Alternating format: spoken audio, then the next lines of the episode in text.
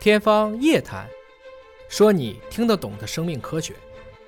欢迎您关注今天的《天方夜谭》，我是向飞，为您请到的是华大基因的 CEO 尹烨老师。尹烨老师好，夏飞同学好。最近呢，在新冠病毒的疫情期间，各个国家纷纷的会有很多新的技术、新的检测、新的方法出来。有真有假，还有吹的。呃出来的时候呢，我们其实都是希望请专业人士来甄别一下。对现在我们国家还专门有一个啊，就是针对海外的新技术有一个甄别小组。对啊，我们也有专家陈维俊老师在这个小组当中，就出来了之后，我们要先看一看啊，对国外技术也不能够呃盲信盲从，还是要看看这个背后逻辑到底是什么，我们的差距在哪里，或者那个技术本身是真是假。 那么最近有一个新的技术出来了，这是美国的 Broad 研究所有一个新型的病毒的检测工具啊，叫做 Carmen。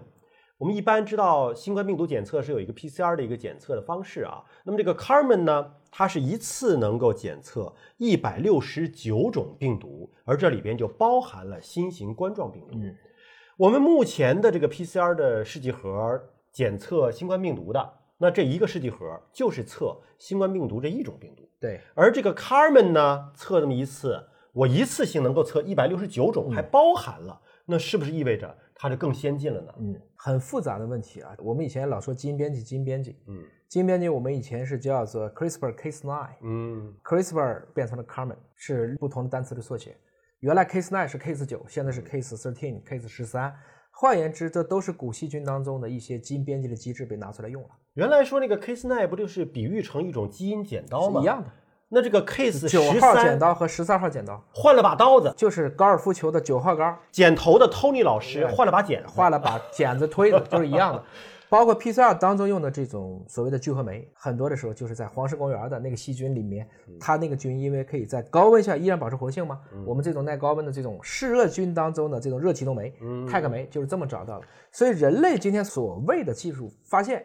有多先进，都是把自然界当中的这些现象被你知道了，并且拿来了用在了我们想用的地方去。可是我刚看这条新闻啊，我就没觉得它有多高大上。为什么呢？我知道有基因测序的方式，对，啊，有一个 PM-Seq 的测序的方式，一次可以测一万多种病原微生物，当然对包括了细菌，包括了病毒，对包括了什么衣原体、支原体都包括了。，对。那我不更先进吗？我一测一次测一万多种，你这测一次才一百六十九种。华大因缘就是华大基因的下面的感染事业部自己推出的这个 PM-Seq 的产品，实际上是可以差不多对所有的这一个样品当中的病原进行穷举了。嗯，但有一个问题啊，成本呢贵是吗？相对贵，这还要几千块钱的。嗯哦，嗯而这个 PCR 就很便宜，我们现在知道，在中国做一次 PCR 的全部检测，老百姓自费大概就是百十块钱。嗯，那全球来看，别人做一个大概发达国家两三百块钱，嗯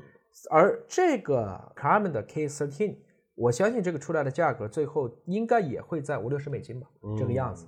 但问题是什么呢？我换一个角度来问你，手枪、冲锋枪、机关枪、狙击步枪、火箭筒这几个东西，谁能替代谁呀、就各有各的适用范围，对是吧？是这个样子。哦，也就是说，你如果作为一个文职的武将，嗯那你可能也要上战场，你只能带个手枪去了。嗯那你不能说手枪不好用啊，我给你个冲锋枪，你都拿不动，你都扛不住它的后坐力，这个时候就没用。那么我们今天讨论的，比如说就测一个新冠的这一个 PCR，它可能就是一个手枪，它就能做这个。精准的，我就测这一种病毒。哎，那如果说这个 Kramen 一百六十九个这个，那我理解成这是一个散弹枪嗯啊，我这一枪打过去能打死一堆人。嗯但是是不是每个都能当手枪的这个精准度呢？未必。但是我至少说你有位能测。而你刚才讨论的这个 PM-Seq，嗯那是一个对病原直接来一颗火箭炮了，嗯，迫击炮，啪啪啪啪啪，把这个全部炸完，嗯然后回来再数尸体，可以去这么去理解。嗯所以不同的检测方法，它一定是时间、质量、成本、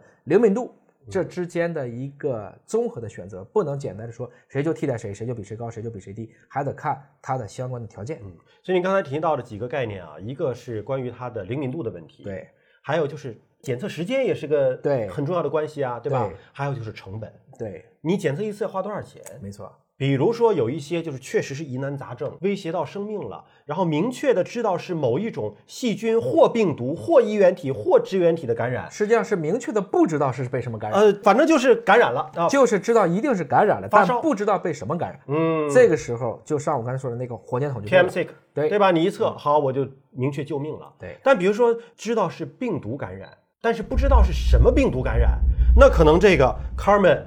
一下子一百六十九种我就测出来了。其实要不要一百六十九种，这个也有炫技的成分，毕竟这是一篇文章。真正注册的时候，大家不会去选择一百六十九种哦同时注册，绝大部分二三十种病原体就能解决百分之七八十的问题了。嗯，所以反过来讲呢，一个技术的极限就相当于一个人说我能做五十项全能，嗯意义不大吧？我们平时做个五项全能也就很强了。嗯归根结底，今天我们对核酸信号的这种检测呀，生物的问题本质上讲还是要用物理来解决。